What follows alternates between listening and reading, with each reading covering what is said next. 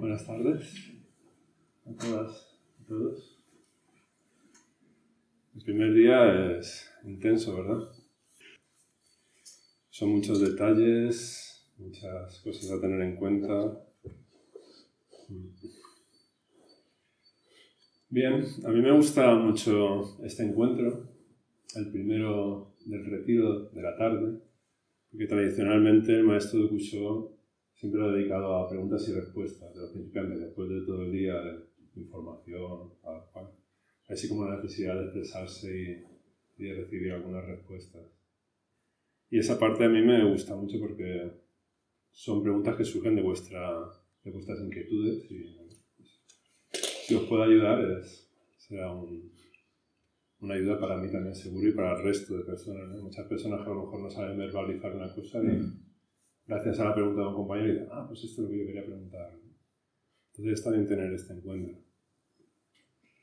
Y antes de empezar a las preguntas y respuestas, pues yo he pensado compartiros mi, eh, mi experiencia meditativa, la que me ha resonado con lo que ha contado el maestro de Cusio esta mañana. ¿no? Es que él ha explicado su experiencia de despertar, la primera, cuando era principiante, y yo me he recordado de mi primera experiencia de despertar cuando era principiante. Entonces, bueno, voy a intentar. Es la primera vez que la comparto en público. No había ni trueno, ni relámpago, ni nada de eso. menos espectacular que la del maestro de Cusio, pero al fin y al cabo eso es una experiencia de despertar y, y está al alcance de cualquier ser humano que se ponga a practicar esto. Si reunimos las condiciones adecuadas, el despertar surge porque es algo natural en nuestra existencia. No es algo solo al alcance de meditadores profesionales o, o sabios gurús, ni nada de eso, ¿no? Es algo más accesible de lo que podemos imaginar. Pues mi primera experiencia fue también en uno de mis primeros retiros, aquí en Luz Serena, en esta querida Luz Serena, en el Ango. El Ango es el periodo de, de práctica que hay en verano, el mes de agosto. Desde principios de agosto hasta el final, todo el mes es de retiro y hay retiros de diferentes niveles. Yo creo que sería mi primer retiro, el segundo como mucho, seguro, más, ¿no?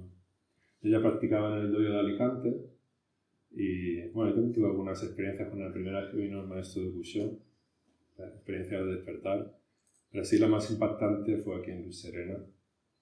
Y los retiros de, de verano son, antes eran de una semana entera, eran de siete días. Luego han ido bajando a 6, 5. Antes eran de una semana. y eran bien intensos, incluso para principiantes. Incluso para eso, los retiros como este de, introducción. Porque conforme van avanzando los días de práctica, pues se va entrando en más profundidad, en más dolor y sufrimiento. Las rodillas empiezan a pulverizarse y uno empieza a, a sentir partes del cuerpo que no sabía que tenía. Y recuerdo que en esa época el maestro de Kusha hablaba de anapanasati. Anapanasati es estar atento a la respiración las 24 horas del día. Sea lo que sea que estás, haciendo, estás atento a, a, la respiración. Y yo me recuerdo estando descansando, estando, en aquella época fumaba, estando en cualquier sitio de luz serena, estaba atento a la respiración, naturalmente. Y me acuerdo en una de esas sesiones de respiración de Napanasati, en los descansos, de estar diciendo, un hace mal, no lo aguanto. O sea, estoy roto. Y, y, en el techo de esa tarde, el maestro de Busho nos dio un koan. El maestro de vez en cuando suelta un koan, que es como... Un koan es una serie de palabras que te hacen ir más allá, ¿no? Es como Mm, te hacen ir más allá de la razón y explorar algún aspecto intuitivo, digamos. Solo, es un acertijo que solo se puede resolver con la intuición, no se puede resolver con el intelecto. Y un, un koan una imagen, él hablaba de, en su enseñanza de eso, una imagen muy tradicional en el Zen, de, de ser como el tigre cuando penetra en la selva de ser como ese estado atención perfectamente lúcida, cuando el tigre penetra la selva acechando a su presa, silencioso y con la atención al 100%, y eso lo asemejaba al hecho de inspirar. Y al expirar ser como, como un dragón de 100.000 toneladas que se sumerge en el fondo del océano y se deja soltar ahí. Y bueno, me quedé con esa, con esa imagen que me resultó muy, muy clarificadora. Y si podéis venir a un ángulo, lo recomiendo porque en la meditación de la noche, al final del retiro de 5 o 6 días, los últimos facenes se hacen en el círculo de arriba. No sé si habéis tenido oportunidad de dar una vuelta por Luz Serena. Pero aquí arriba hay una zona, un círculo, que ahora, ahora tiene un murete, antes no lo tenía. Así para, y lo que hacemos es meditamos al aire libre. Damos una esterilla, ponemos el zafo y meditamos al aire libre. Y bueno, después del teso, último día de, último día de la sesión, el penúltimo, roto y no aguanto otros hacer más, seguro. Pues me sumergí en, en el tigre cuando penetra la selva y el dragón cuando se sumerge en el océano, así, inspiración tras inspiración, diciendo, bueno, que sea lo que tenga que ser. Y para mi sorpresa, para mi sorpresa, en un momento dado, o sea, fue como, wow, ¿qué pasaba aquí? Se disolvió el dolor. Dejó de haber dolor. Y entré en un espacio de, de sentirme ligero, de sentirme como flotando encima del safo. Digo, esto tiene que ser lo de levitar. Dejé de sentirme así como pesado y como yo conmigo con mi dolor, todo eso desapareció. Y hubo ligereza, hubo eh, alegría, esa alegría interna y un gozo sereno. Y wow, no sé cuánto tiempo estuve así, pero como entrar en otra dimensión, ¿no? como lo que decía el maestro esta mañana, y me acordaba cuando decía lo de atravesar las nubes y situarse más allá. ¿no? Entonces ese cuerpo de dolor y sufrimiento se borró como un plumazo y, y era increíble porque, claro, intelectualmente uno dice, bueno, si ahora me duele, otros hacen más, va a ser más dolor, ¿no? Parece que va a ser incremental. Pues no, no tiene por qué ser así, ni mucho menos. Sí, claro, esto no es muy popular porque uno dice, bueno, pero es que entonces esto que es una escuela de masoquismo, buscamos el dolor para luego traspasar el dolor, no, no se trata de eso. Facem lo que revela lo que tenemos, es como un espejo. El dolor y el sufrimiento ya está ahí. Hacer lo que nos ayuda es a verlo. Y con, reuniendo las condiciones adecuadas, incluso a trascenderlo y situarse más allá. Y en ese momento uno siente lo ilusorio que es el dolor y el sufrimiento. La realidad la ponemos nosotros. Y así pues, puede resultar ahora sonar como muy lejano, como algo muy difícil, muy inalcanzable, pero para nada. Yo era mi segunda sesión. Por eso en el Zen decimos mente Zen, mente de principiante. O sea, ese ímpetu, esas ganas, esa, esa actitud es fundamental. No caer en la monotonía de otro Zen y ya sé lo que va a pasar porque llevo mucho tiempo haciendo café, ¿no? O en el principiante que dice, ahora me duele, si sigo practicando así, esto va más, se va a quintuplicar el dolor cada vez que me siento. Bueno, tomarlo como hipótesis de trabajo, a lo mejor no. Si practicamos la quietud, lo que os enseña esta mañana, el estabilizar el cuerpo y el centrar la atención en el cuerpo respirando, llega un momento que somos capaces de ir un poquito más allá. El problema es que, claro, cuando yo estuve en ese estado, cuando me di cuenta que estaba en ese estado, al intentar, surge naturalmente como automáticamente el deseo de, oh, esto mola, yo creo que se queda. Y en ese momento desaparece. y volví a caer en el dolor y el sufrimiento. Es un estado que está más allá de, de nuestra conciencia, digamos, habitual. Y no podemos eh, alcanzar con la voluntad se alcanza con la no voluntad, con el simplemente estar ahí, observando y dejar que nuestro cuerpo respire y haga su trabajo. Se trata más bien de quitarnos del medio, de aprender a no hacer con la voluntad y dejar que la postura se vaya estirando, lo vayamos estabilizando y aprender a fundirnos con el cuerpo respirando, hacernos uno con el cuerpo respirando. A través de contar respiraciones al principio y todo un proceso que se enseña con muchos retiros. Porque después de ese estado, claro, al siguiente te hacen, digo, wow, esto mola, yo quiero más de esto. Y ya así no funciona. se tienen que reunir las condiciones adecuadas. Y, y, aprender a, a, reunirlas es lo que hacemos aquí. ¿no? Esta forma de comer, esta forma de movernos, esta forma de utilizar el cuerpo, va enfocado a generar las circunstancias adecuadas para que esos estados florezcan. Es como cultivar, o sea, uno no puede decirle a las plantas florecer. ¿no? Uno puede poner abono, cultivar la tierra, crear las condiciones para que las semillas fructifiquen. ¿no? Pues aquí son semillas de despertar. Creamos las condiciones adecuadas para que la conciencia al despertar fructifique. ¿Qué os parece el plan?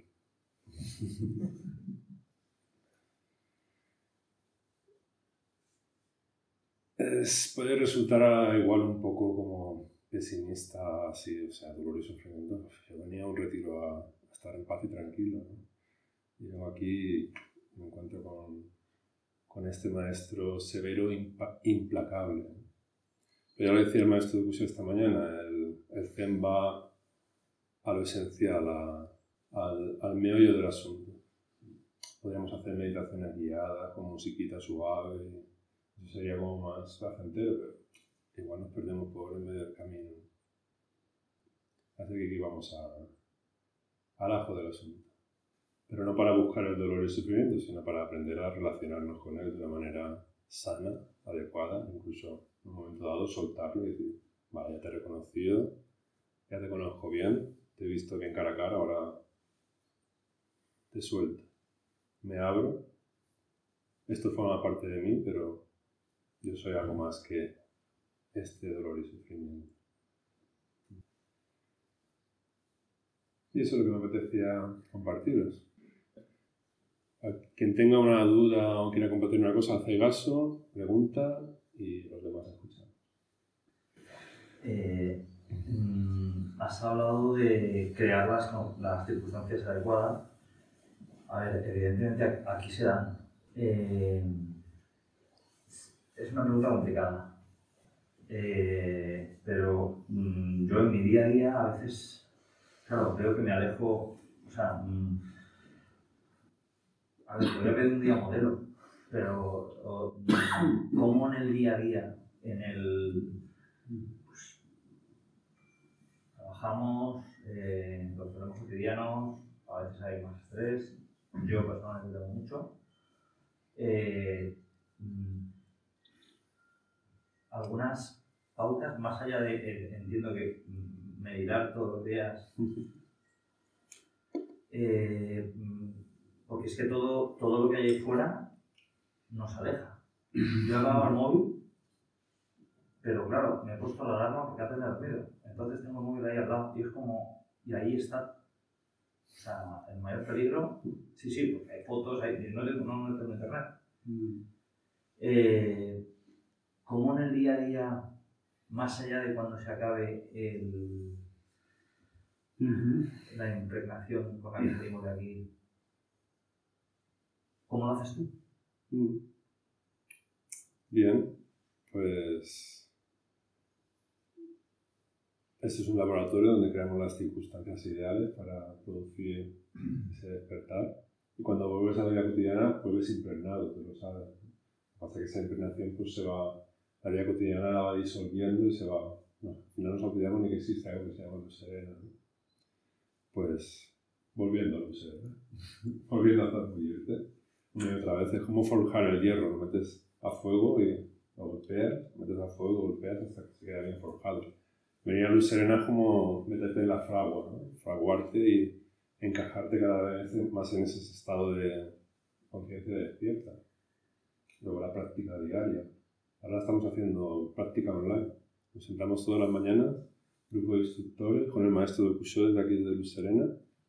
Eso es bendita pandemia, no te voy decir, porque antes teníamos los medios, existían móviles, existía conexión a internet, pero no lo hacíamos. Y desde la pandemia hemos empezado a sentarnos todos los días, toda la comunidad, nos conectamos online y es como un recuerdo. No estás en luz serena, pero el cuerpo se acuerda, ¿no? Y sentarte es como mantener esa llama encendida en casa. Luego hay prácticas específicas. en la escuela de atención plena hay algunos ejercicios que consisten en parar durante el día, tomarte un minuto y conectar con las sensaciones, conectar con las emociones. Has hecho el curso varias veces. Y hacer ese, como es esto, como ese kick cut de toma de conciencia. Ha sido, ahora me tomo este un minuto de toma de conciencia. Y naturalmente, sin forzar, o sea, no puedes impostar el despertar solo lo puedes facilitar, entonces, con las circunstancias. No tenemos receta para todo el mundo. Esta receta vale para todos. Tú tienes tus circunstancias, yo tengo las mías. Hay que apelar a la sabiduría en nada de cada uno. Si nuestra naturaleza es el despertar, lo que se trata es de facilitarlo. Y a través de las circunstancias vitales que tienes, pues dejar que eso se vaya produciendo. Nosotros decimos, te sientas, impregnas tu vida cotidiana de eso. Tu vida cotidiana, si es cada vez más despierta, naturalmente tu práctica cada vez es más profunda. Si tu práctica cada vez es más profunda, naturalmente al despertar ves, ves intuiciones que llegas a tu vida cotidiana naturalmente. Al tener una vida cotidiana cada vez más ordenada, más acorde al Dharma, a la práctica, cuando te sientas, todavía te sientas con más profundidad. Es como un círculo en espiral que va cada vez clarificando y despertando naturalmente a base de práctica. Entonces me gusta mucho la imagen de el granito y una gotita que gotea, que una gotita no hace nada del granito, que es la piedra más dura, pero una tras otra, una tras otra, una tras otra, va horadando y va calando, va erosionando. Entonces, la práctica es práctica perseverante. Y dar, y dar. Y venir al retiro, pues, es como zambullirte en eso, salir impregnado y sales, wow. Y pasan los meses y.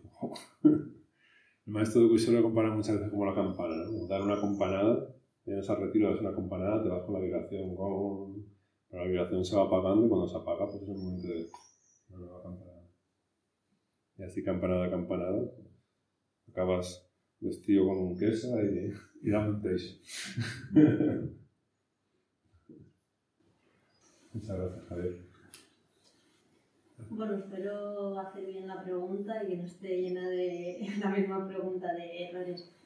Eh, llevo ya tiempo como, como con una especie de frustración y búsqueda de, o preguntas hacia, hacia ese despertar. Entonces sí que eh, no sé ya por dónde dejamos tirar, porque sí que habláis como de esas experiencias eh, que habéis tenido de manera puntual,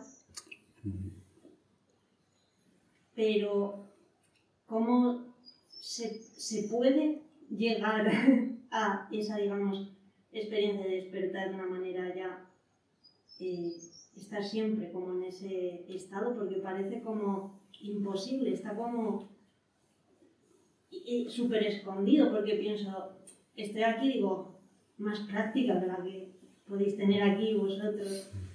Y, y no estar como en ese despertar continuo, digo, pues yo ya vamos, ya voy a dejar de plantearme ir hacia eso porque me parece como, quizá el error es que lo tengo como una meta y llevo mucho mm. tiempo como, como ahí detrás de eso, ¿no? Mm. Y luego, pues eso, algo como que sí que están esas experiencias, pero que de repente otra vez se vuelve, ¿no? A ese, mm. a ese dolor y, y, me crea mucha rabia que pase eso mm. y que sea como tan difícil. Bueno, nosotros decimos que no es fácil ni difícil, es como es, tal cual. Esas experiencias al principio son puntuales pero lo que aprendemos es a estabilizarlas, a crear las condiciones adecuadas y aprender a entrar a ellas cuando las necesitamos, pero cualquier tipo de experiencia por definición es impermanente. Los estados son impermanentes. Un día sale el sol, otro día sale nublado, otro día llueve. Está bien. Esos estados son, tienen su valor en el momento que son sanadores, son liberadores. Pero tampoco hay que apegarse a ellos. Porque si no, en el momento que te apegas a ello, ese estado lo vas a perder. Se pierde, es incompatible con el apego, el intentar que se mantenga siempre igual. Quiero estar siempre así, siempre igual y, ya está. ¿no? Quiero el dolor y el sufrimiento, no lo quiero. ¿no? El dolor y el sufrimiento forman parte de la vida. A veces hay más, a veces hay menos. Aquí lo que aprendemos es a relacionarnos adecuadamente con el dolor y el sufrimiento. Aprendemos, por ejemplo, a no añadir más dolor al dolor. Vivir es doloroso. Perder a un ser querido es doloroso. Las relaciones son dolorosas. Eso es natural. Y nosotros no huimos de eso, no buscamos un estado beatífico más allá de lo del sufrimiento para no sentir todo eso. No se trata de eso. Pero sí que hay un dolor y sufrimiento que nos creamos nosotros mismos y que podemos trascender. Vamos a aprender a ir más allá y a, y a soltarlo, porque no es necesario. Sería tontería que si nos diésemos cuenta que estamos cogiendo una barra de hierro ardiendo, mantenernos ahí cogidos y aferrados a ella. ¿no? En el momento que te das cuenta, la sueltas, ¿no? esto no lo necesito, no es necesario.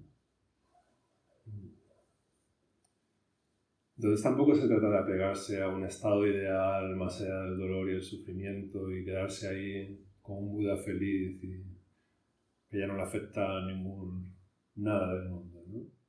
¿no? La vida cotidiana, a poco que estés despierto, al revés. Cuando más despierto estás, más capaz de ver, el dolor y el sufrimiento. En ti mismo, cuando lo reconoces en ti mismo, lo ves en lo que te rodea, con más claridad. De lo que se trata es de ser cada vez más responsable con lo que uno va observando, intuyendo. Es curioso que estar sentado aquí sin hacer nada, no queda es... Uno, por ejemplo, se puede dar cuenta de que mantiene un diálogo interno destructivo, machacante, nada amoroso a sí mismo, ¿no? cómo se habla uno a sí mismo, cómo se trata a sí mismo. Pues hay cosas ahí que, que se pueden clarificar y sanar y cada vez llevar una vida más, más despierta significa una vida más real.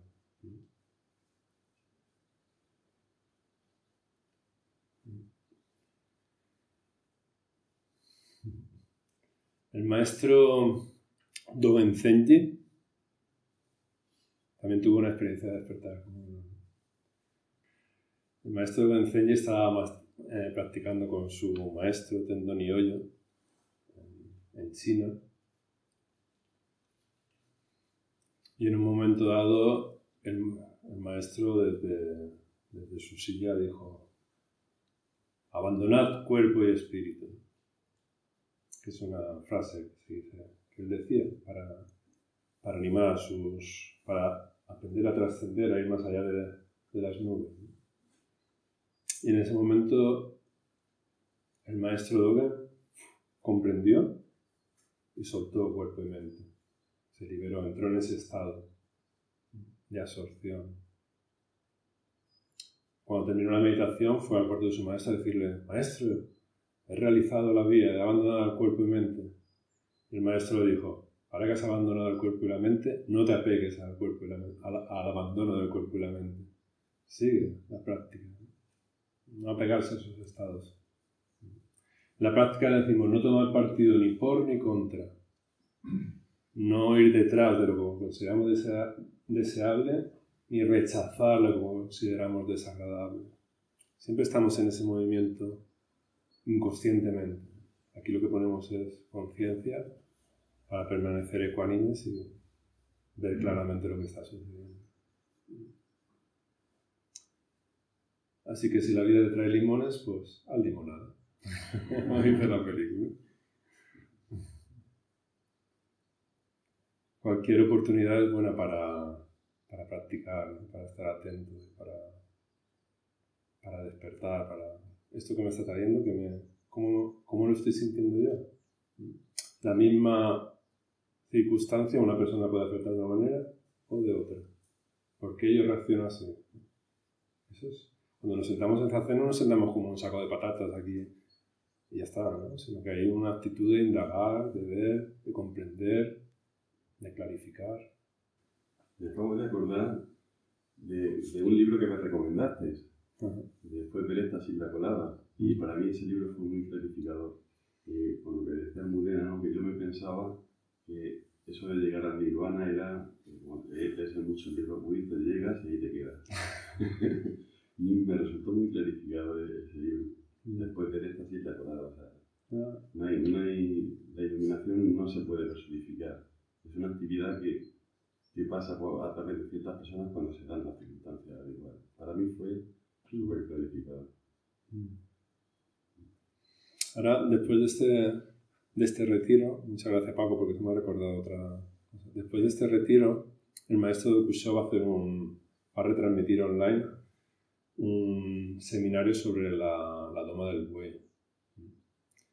Y la última etapa de la doma del buey es la vuelta a la plaza del mercado. Después del éxtasis, después de haber realizado la vía, volver a la plaza del mercado, volver a la vida cotidiana, sumergirse ahí y cómo vivir en la vida cotidiana estando, pero desde esa otra perspectiva, cuando uno ya ha atisbado otra realidad, la vida cotidiana ya no la vives y sientes igual. La perspectiva es diferente. Y luego no es un estado estático, ¿eh? siempre hay capas de profundidad. Siempre la práctica es. no, no tiene fin. Siempre hay más, más realización todavía. pero cuando el budismo habla que el Buda se iluminó, la iluminación como un estado que alcanzas, ¿no? Mm. como un punto que ya no hay retorno, y a la vez el budismo habla de la naturaleza impermanente de todas las experiencias, entonces no está contradiciéndose, es decir, la iluminación es algo que se alcanza y ya te quedas ahí, o o es permanente como todos los fenómenos que hay en la naturaleza. ¿Y qué más da? No os hagáis. Voy a decir la picha de un libro, pero queda fama. no os metáis ahí en metafísicas, historias. ¿Qué más da eso? Lo importante es que tú lo realices. Cuando lo realices, pues lo, lo compruebas por ti mismo.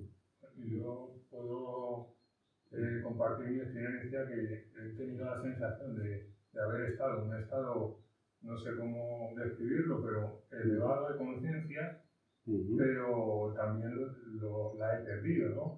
Entonces, eso, por una parte, crea frustración, como decía la compañera, también crea un, un, ansia también de, una vez que has conocido la libertad, la, la es más que nunca, ¿no? Porque eh, me refiero a la libertad de, de esa esclavitud de, de, pensamientos compulsivos, involuntarios, innecesarios. Cuando, cuando alcanzas esa libertad y luego la pierdes, la, la ansías con más fuerza que antes, ¿no? Bien, pues practica con más ahínco. Utiliza esa fuerza para, para practicar. Mm. Pero como decía, si la ansías, si te pasas de vueltas, eh, es como, como cuando le atas una salchicha a un perro, que siempre va detrás de la salchicha y nunca la alcanzas, ¿no? Esa actitud la tienes que encauzar adecuadamente para practicar y, y hacer una práctica seria y comprometida. Y darte cuenta que esa actitud puede generar el efecto contrario. Va a ser como como pegar, ir a por una pelota, ¿no? Lo típico de los payasos que van a por la pelota y le pegan una patata y siempre están más allá. Esa actitud es que aleja que aparezca en esos estados. Ese ansia. Te comprendo porque a mí también me pasó, ¿no? De hecho lo he dicho. Y tiene que, después de esas primeras experiencias que son tan clarificadoras, liberadoras, que dices, wow. Eh, bueno, depende del karma de cada uno, te puede hacer caer un estado o otro. A mí lo que me, lo que me hizo, aquí hay, aquí hay tela marinera, aquí hay algo que yo quiero, quiero realizar, ¿no? entonces voy a dedicar tiempo y energía a, a ello, porque, wow, esto mola, ¿no? y luego con la práctica te vas dando cuenta de que mm, esos estados surgen naturalmente creando las circunstancias. Y la actitud interna, la actitud de generar ecuanimidad, sin tomar partido ni por ni contra, de estar lo más quieto posible, lo más estable y atento a la respiración, por el placer de estar atento a la respiración, olvidándote de un estado que está más allá o más acá o más acullá. El aprender a cultivar la actitud adecuada para que eso se produzca aunque tú quieres que se produzca, pero no quieres que se produzca. esa paradoja, ¿no? Para que se produzca ese estado, no hay que desearlo. Es paradójico, pero es así. es normal, es, está en el fondo de nuestro corazón intentar ser, realizar lo que realmente somos y vivir libres de dolor y sufrimiento y vivir en plenitud. Por supuesto que sí. Y cuando ya lo has vivido alguna vez, dices, wow, voy a trabajar por ella, ¿no? Porque además es que ahora sé que es real, ahora no es que me lo está contando ni Menganito ni Fulanito, ya lo has experimentado, pues con más razón.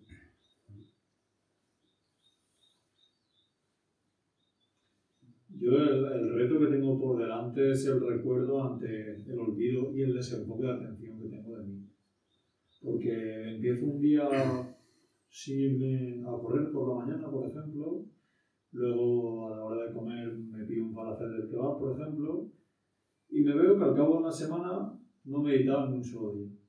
Entonces, eh, caigo en ruedas donde ha habido un punto concreto que ha dinamitado esa rueda y me gustaría tener herramientas, uno como hilo conductor, dos para detectar en qué momento se dinamita eso y tres para poder revertirlo. Y, y ese es el reto que tengo yo por delante. Vuelvo a la escuela de atención plena. La herramienta que utilizamos es el registro. El tomar nota, pues hoy he meditado, tomo nota que he meditado, hoy he meditado, tomo nota que he meditado. Porque si no puede decir, yo medito todos los días, a lo mejor he pasado siete días sin meditar, ¿no? Pero si lo registras, te haces consciente y no te autoengañas, ¿no? porque somos grandes especialistas en autoengañarnos. Y luego, como dice el maestro Kusho, somos una república de yoes. Un yo quiere meditar, pero otro quiere comerse un falafel y otro quiere irse a tumbarse al sofá. Y en el momento que toca meditar está mandando el yo que dice, no, al sofá que se estamos a gustita. Entonces, si tomas nota registro, pues eso te hace consciente. Y luego la práctica en grupo también ayuda de comprometerte con una práctica en un grupo, pues a unir a un dojo que vas a lo que vas, ¿no? Si estás en casa, pues tienes distracciones, en las circunstancias depende, si vives en compañía de más personas, pues es más difícil. Cada uno tiene que ver sus circunstancias y apelar a, a la sabiduría de los medios hábiles. Yo os recomiendo mucho que si queréis profundizar en esta vía, practicar mindfulness basado en la tradición budista es una muy buena manera de, de empezar a, a, colocar el mapa, ¿no? porque el maestro de Kusho lo que ha hecho ha sido meter en el mindfulness un caballo de Troya, ha metido el, el, el, ¿cómo se llama? Satipatthana Sutra, que es el sutra de la práctica de atención en el cuerpo, respiración, sensaciones, emociones, contenidos mentales, y es un modo, muy didáctico de, de, de, coger un hábito también, porque en los cursos hay teoría y luego práctica, y se registra, sea práctica o no practicado. Entonces es una buena manera de coger el hábito y, y asentar, tener una muy buena base meditativa. La meditación zen se dice que es como la universidad de las meditaciones. Porque meditación zen es sentarse y sentirse, es sikantaza, es sin más. Ni, se cuenta respiraciones, ni se presta atención al cuerpo respirando, ni se presta atención a las sensaciones, ni nada de eso, aunque todo eso está incluido. Pero digamos que el zen es más soltarte en la piscina y aprender a nadar moviendo los brazos. Así aprendimos mucho, ¿no? cuando hay retiros y tal. Y luego con el tiempo vas comprendiendo lo que están haciendo y gracias a que el maestro de Busio también ha avanzado en su didáctica, nos ha ayudado a comprender y a, y a poner en práctica y es, es una- un modo muy didáctico de acercarse a la meditación y coger un hábito. Así que si tenéis ocasión, hay cursos de fin de semana, de cinco semanas, de cinco meses, hay diferentes modalidades para diferentes circunstancias y yo lo recomiendo. Si vivís cerca de Elche, yo doy uno de fin de semana, tipo para la publicidad. yo doy uno en mayo de un fin de semana, es un viaje en bus, lo llamo. Es un viaje en bus turístico. En un fin de semana ves todo el recorrido y puedes hacer una idea. Y luego los de cinco semanas, pues, son más profundos. Y el de cinco meses se hace aquí en Sereno, ahora en streaming, pero tienes un fin de semana de explicación de un aspecto y un mes para practicarlo. Y instructores cualificados para tener feedback y preguntar. Sí, yo quería comentar mm, nosotros hemos empezado con el tema de la meditación, pues más o menos eh, libremente, buscando, vamos a ver, tal. Para vosotros, ¿qué importante es, o qué más importante es el tener una comunidad en la cual apoyarte y en la cual te puedes sentir reforzado? ¿O la autodisciplina de una persona propia para ir cumpliendo todas las reglas, el camino? Las dos cosas. No, yo lo sé. Sí, yo también sé que cuando preguntáis tenéis la respuesta. Sí, pero me refiero yo, uno puede hacer el camino solo. Sí, sí. Lo que pasa es que igual necesita varias vidas. El Buda ese camino lo hizo solo, ¿no? Porque practicó con los maestros de su época y luego fue un pasito más allá, descubrió algo más. ¿no? Pero necesitó varias vidas. ¿eh? Los Hataka cuentan sus varias vidas para llegar a ese estado.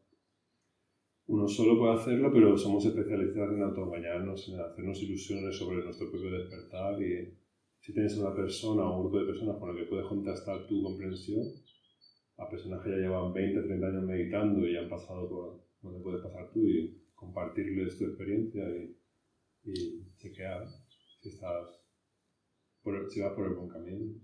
Pues las tradiciones tienen un- una manera de funcionar, unos mecanismos, una metodología, una que funciona, ¿no? que está depurada a través de muchas generaciones. Estas formas estas, se va depurando con cada generación y, y aprendemos a crear las circunstancias para que se den, para que fructifiquen, para fructificar. ¿no? Entonces, uno solo se puede, puede leyendo, yendo aquí, yendo allá, pero también es más fácil de que se pierda. Yo creo que aconsejas. ¿Yo qué voy a aconsejar? Estoy aquí. ¿Tú qué crees que voy a aconsejar? Yo siempre aconsejo que cada uno escuche su corazón y que sea coherente con lo que siente. Eh, Camino con Corazón, que es otro libro de Jack Norfield que me gusta mucho recomendar. Y el corazón en el sentido de lo más real y auténtico de uno mismo. Entonces, sentarse y ser coherente con uno mismo. Si uno siente que tiene que caminar solo, pues está bien. Y si uno siente que solo se pierde y, y necesita ayuda, pues está bien también. No hay problema. Yo tengo dos preguntas. Dos. Primero una y luego otra. Vale. Es una pregunta que me ha surgido antes cuando estábamos leyendo los textos y es, eh, ¿estos textos de dónde vienen? O sea, quiero decir, ¿esto eh, viene realmente de Buda o viene de más atrás? A ver, en la época del Buda, hace 2600 años, no había escritura. Entonces, eh, cuando el Buda falleció, sus discípulos se reunieron en un, hicieron una reunión, todos sus discípulos, y recogieron sus enseñanzas a través de Ananda, que era su asistente, que estaba en todos sus discursos, las recogieron en el Tripitaka, que se llama, recogieron sus discursos y la memorizaron. Lo que hicieron fue, para que no se los olvidara, pues sistema mnemotécnico, no había escritura, pues la repetimos, la repetimos, la repetimos. Y todos los días dedicaban, habían especialistas en repetir las, las enseñanzas del Buda. Y de ahí, de esa repetición, vienen estas, estos sutras. Mm.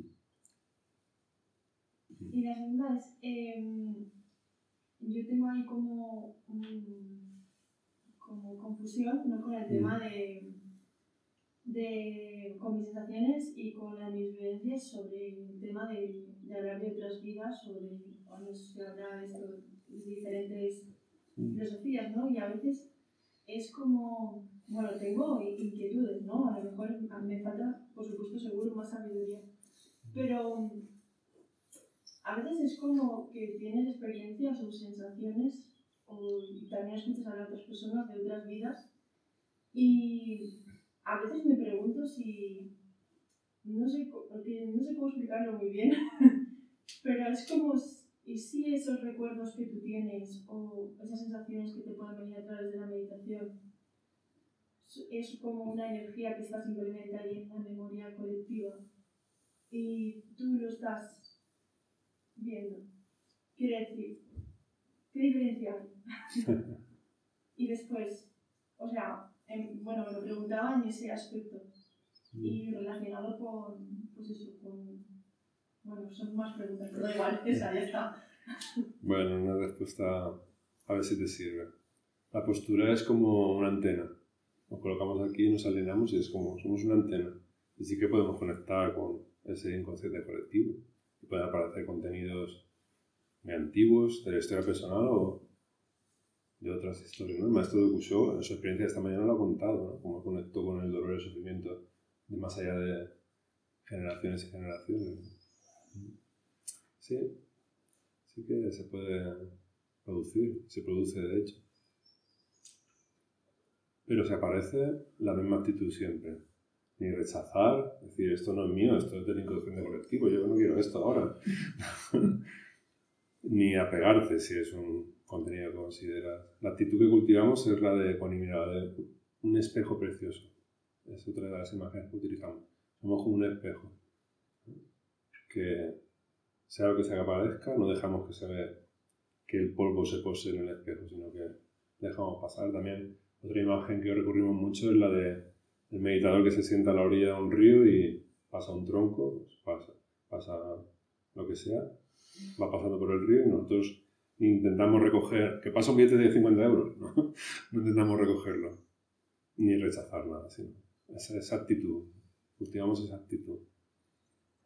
Y la actitud, esa actitud también es una actitud de indagación, de investigación y, bueno, si es algo que pasa una vez y otra vez y otra vez y otra vez, igual es algo que hay que, que pararse un poquito más y observar con detenimiento a ver qué es lo que está sucediendo ahí. Por eso afinamos muy bien la herramienta de la atención, por eso practicar la atención en la, respiración para tener bien enfocada nuestra atención y que sea como un rayo láser y ahí donde enfocamos la atención ver con mayor profundidad y con la mayor calidad posible. El Zen pues puede dar cabida a aprovechar los, los sueños lúcidos mm. para intentar meditar durante el sueño. Sí, hay meditaciones. De hecho, cuando más practicas, los sueños son más lúcidos. Es una, se produce naturalmente. Ya veréis que esta noche vas a tener muchos sueños y lúcidos. Y eso es, es información que nos llega del inconsciente y es muchas veces muy valiosa. Es, bueno, es una buena práctica cuando te despiertas anotarlos y, y a, y ver a ver qué mensaje te está yendo, ¿no? El, inconsciente, se podría decir. Sí, se puede utilizar para practicar.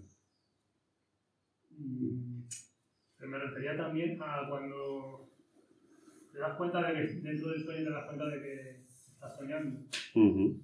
Y entonces, pues, en vez de irte a, yo sé, a disfrutar volando, por ejemplo, o o como dicen algunos que hacen viajes astrales a, a cualquier punto del planeta, pues pregunto, ¿no está la opción de sentarse a meditar en el sueño. Hacer hacer en el sueño. O alguna práctica zen, como si existe en, el budismo tibetano. No, específicamente no, no, hay una práctica para el sueño. Los menesteres son más simples que el mecanismo Naza. Y eh, utilizamos el mismo principio los dos. Estamos en el sueño nos estamos dando que es un sueño, cuenta que es un sueño lúcido, no, no intervenimos. Dejamos que se produzca naturalmente, porque cuando dejas que se produzca naturalmente, aparece información que si tú manipulas no va a aparecer. Lo que se trata es de aprender a, a, a no intervenir, a no hacer. La práctica del zen es la práctica del no hacer. No hacer absolutamente nada. Nada de nada de nada. Ni siquiera no hacer nada. Eso es mucho más difícil que... Porque nuestra conclusión cuando nos damos cuenta, cuando estamos tomamos conciencia de algo es a manipularlo, a no es suficientemente perfecto. Mi respiración no es suficientemente profunda.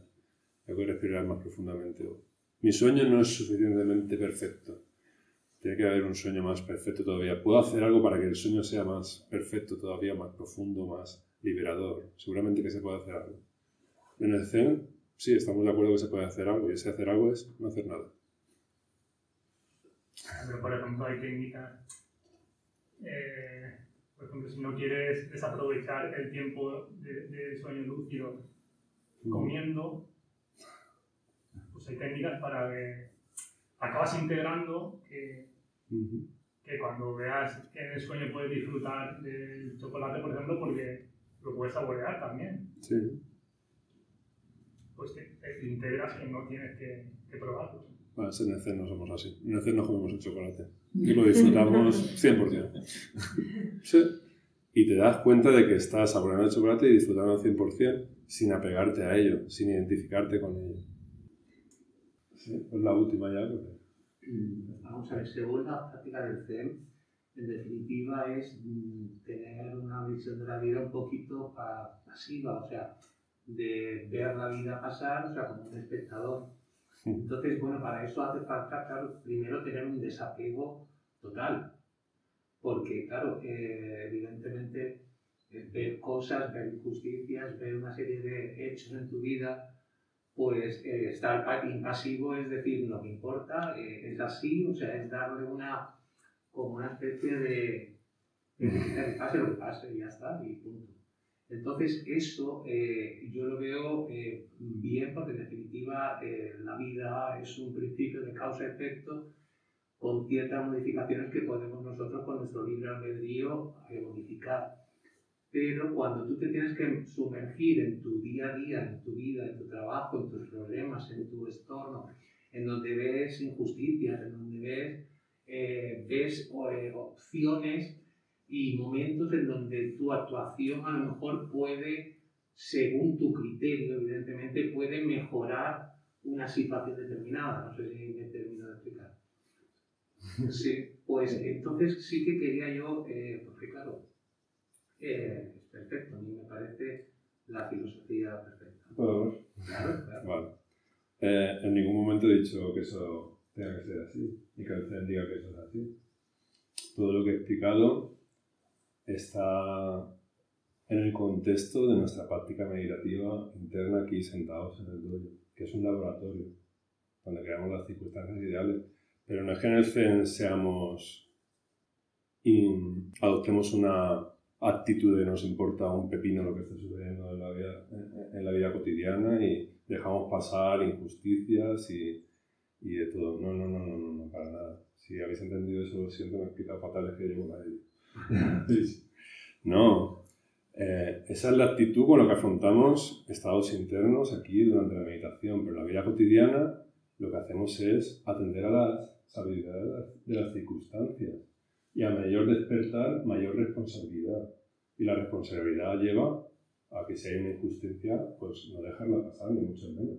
Hay que actuar, hay que actuar sabiamente, sin generar más injusticia, sin generar más dolor y sufrimiento, atendiendo cada uno a su nivel de conciencia, de despertar y sabiduría. Pero no se trata de, nada, nada, se están muriendo los palestinos y los están maltratando y pues, que les den, yo aquí estoy como un espejo, no me afecta en absoluto. Entonces, de alguna manera, eh, el despertar yo lo entiendo como, como un resurgir o un reflotar o un nacimiento de, de, de valores como, como la empatía, la bondad, eh, el, el, ¿no? el, Totalmente. algo así. O sea, Sí, sí, es simplemente tener ese tipo de... Simplemente ni Sin necesidad, quiero decir, sin necesidad de tenerme que ir a, a otros mundos. O sea, ni hacer... eh, No, no, no te vayas a otro mundo, con este ya tenemos bastante, ya tenemos faena para, para varias vidas. No, sí, evidentemente esta práctica está en un contexto ético, se podría decir, en el que la bondad, la compasión es fundamental. Nosotros siempre ponemos el ejemplo del francotirador. Un francotirador puede estar perfectamente concentrado, ser impecable, impasible, ecuánime y disparar al centro de la cabeza de una persona y eso mm, pues, no es una manera adecuada de utilizar la atención. Quitar una vida, depende de la situación. Pero sí es, es importante el contexto. Lo que no tenemos, tenemos unos principios, pero luego la, atendemos a la sabiduría de las circunstancias, a la sabiduría de la capacidad de aceptar de cada persona. O sea, está el principio de no hacer el mal y de hacer el bien. Pero ¿qué es el mal y qué es el bien? ¿Follar está mal? ¿Ser casto está bien? Depende. Depende con la actitud con la que hagas esa tarea. Depende de muchos factores. Y por eso no hacer preguntas, ¿no? Te habías ido con la idea de que en el CEN no somos impasibles y nos da igual que se acabe el mundo. Estamos en nuestro nirvana y no, no, para nada. Para nada. De hecho, eh, el CEN es una revolución interior, o sea, solo cambiando de interior es que podemos cambiar la sociedad, contagiar a la sociedad, solo viviendo una vida despierta es que realmente podemos hacer algo bueno por la sociedad, no vivir con el piloto automático y acción-reacción me, algo me hacen que me hace reaccionar compulsivamente y soltar una hostia primero que pasa por delante, una hostia emocional, ¿no? sino estar atento a, la interdependencia, a la, a, la empatía. cuando más despiertas, más empático eres, más sientes al otro, cuando más te conoces, más capaz eres de ver en el otro el dolor y el sufrimiento y, y ser empático, empatizar con ese dolor y sufrimiento. O sea, todo lo contrario es un espejo inmutable, que no te afecta nada. Esa es la actitud que tenemos que cultivar para, para practicar. Pero eso es lo que nos aporta es luz, lo que genera es luz para ver más claramente. La última está fuera de tiempo. ¿eh?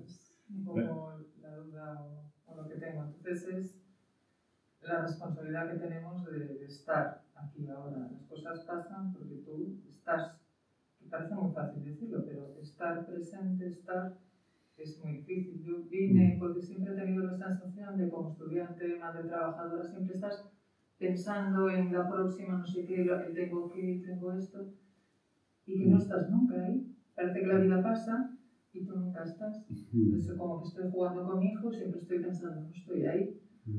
O veo que quizá el ritual de la comida te sirve como para atención. Entonces, este en que yo cuando paso por cuatro veces la galleta al mármol, mm. estoy ahí pasando la galleta en el ritual, estoy ahí pasando la galleta al mármol. Mm. O sea, esa es la, el, la responsabilidad que tienes de estar. Es muy difícil. Porque se nos no, no es fácil ni difícil, es cuestión de práctica. Pasa que no estamos educados en nuestra atención es como, la tradición se le asemeja como un mono que va al estímulo más fuerte en cada momento. Te acuerdas de una cosa y la atención te va eh, viene, además funciona por asociación. Te acuerdas de una cosa bonita y te vas a esa cosa bonita y esa bonita, cosa bonita te lleva a otro, ah, pues cuando era pequeño, pues esto, tal. Y así te vas perdiendo por las ramas, ¿no? Y sí que hay un estar aquí ahora, estar centrado. Nosotros decimos el presente es un regalo, es, es un presente, es el regalo que nos hacemos. Es una educación, forma parte de la educación, por ahí se empieza, pero el pasado ya no existe, el futuro es pura ideación, lo único que tenemos es el presente. Y a base de practicar, vas entrando cada vez más plenamente en ese presente y en ese presente aquí y ahora, de plena conciencia, puedes hacer planes de futuro y puedes recordar el pasado, pero en el presente, sin perder el presente. Que tampoco es que sea nada, porque el presente ya no está, es la vida. Entonces, ¿qué es el presente? Entonces decimos presente eterno, presente continuo. Es, entrar en otra dimensión espacio-temporal a través de la práctica. Y ya estoy afónico. Vamos a dejarlo, ¿vale? Llevo todo el día hablando. Pues muchas gracias por vuestras preguntas, muy interesantes. Las he grabado para mi página web, espacio para la publicidad otra vez. Estoy creando una biblioteca con todo lo que voy diciendo y se me va ocurriendo y compartiendo todos los, la práctica de los viernes en el Centro de Comida de te hago una lectura, la grabo y luego la subo de la página. Son cinco minutitos para escuchar y sentir y, y que la tenéis ahí gratis en Spotify, Vox, todas las plataformas de, de audio. ¿Sabes? Pues si os apetece que la enseñanza Dharma vaya calando. Muchas gracias por vuestra atención y, y ahora lo vamos a poner en la práctica. Cuando nos sentemos, todo lo que hemos dicho, todo lo que se ha dicho va a ir calando. Lo que se trata es de ponerlo en práctica. Quietud, cuerpo, respiración y acordaros del espejo. Ahora en la meditación sí que esa atención lúcida que no se apega a nada, no toma partido ni por ni contra. Es un, un bien interesante. Si quieres ser un tigre y un dragón, también. Muchas gracias.